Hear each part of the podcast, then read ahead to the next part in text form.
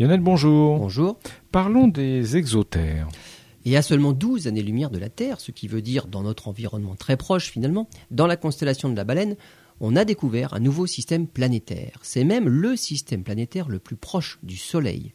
En orbite autour de l'étoile, les astronomes ont découvert trois planètes. Trois planètes de la taille de la Terre, et ils soupçonnent même la présence d'une quatrième dont la masse ne dépasserait pas la moitié de celle de la Terre, ce qui en ferait l'exoplanète la plus petite découverte parmi les presque 4000 exoplanètes connues.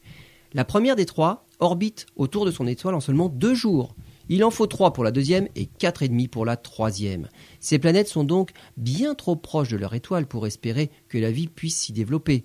Elles ne se trouvent pas dans la zone d'habitabilité de l'étoile, qui en plus a une activité très variable. Mais leur proximité au système solaire en fait des candidates privilégiées pour d'autres études.